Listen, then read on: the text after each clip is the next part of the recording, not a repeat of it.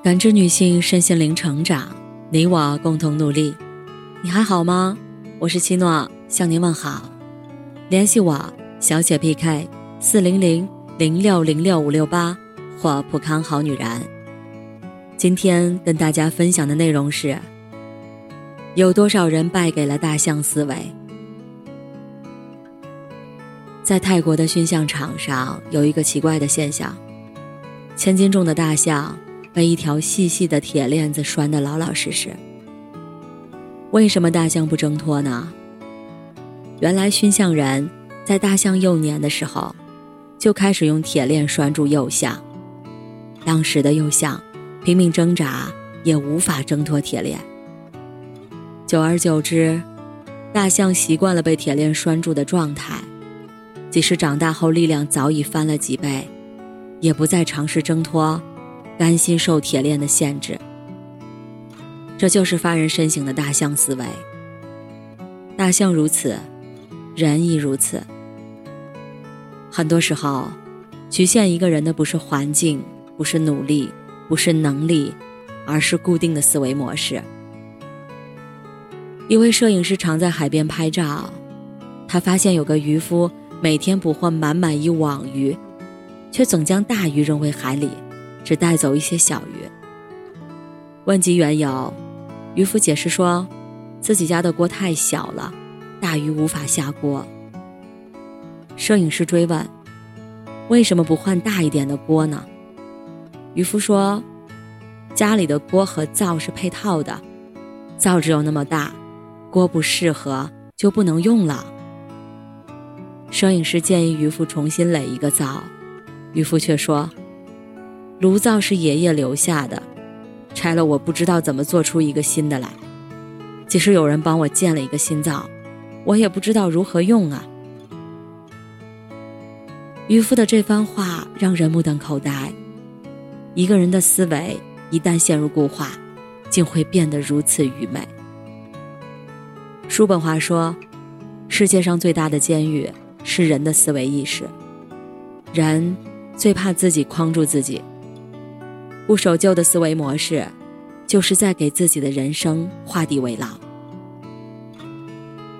老舍的小说《骆驼祥子》就暴露了一个思维固化的人的一生。小说的主人公祥子，起初勤快、淳朴、善良，没有其他车夫的不良嗜好，深受车行大小姐虎妞的青睐，成了车行老板刘四爷的女婿。按理说，祥子的人生应该有很多种可能性，可他却偏偏认准了买车拉车这一条道，浑然不理外界的变化，也无视周围人的劝诫，狭隘又顽固，一味拉车攒钱买新车，再继续拉车。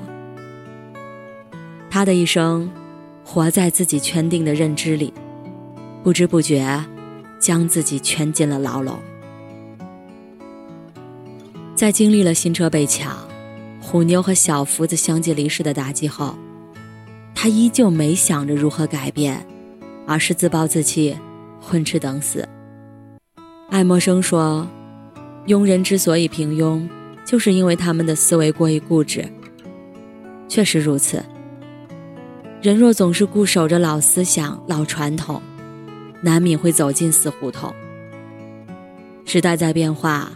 环境在变化，形势也在变化。过往的经验、内心的观念、自身的习惯，都要及时审视、及时更新。打破思维定式，多想一些，多走一步，才能真正找到通往未来的路。前段时间，一位朋友分享了一个故事，让我很是感慨。朋友说，他老家的村子盛产很多水果、蔬菜等农副产品，但由于交通不便、信息不畅，尽管农产品很优质，还是会经常陷入滞销。而很多农产品都有时令性，一旦过了时节，就更难销售了。每逢市场不好，为了能及时卖出自家农产品，村民一家赛一家的降价。中间商吃准了村民的心理，往往狠劲儿压价。村民一年到头辛辛苦苦赚不了几个钱，倒是中间商赚得盆满钵满。这种状况持续了好些年，直到一个大学生的村官到来。这个大学生是怎么做的呢？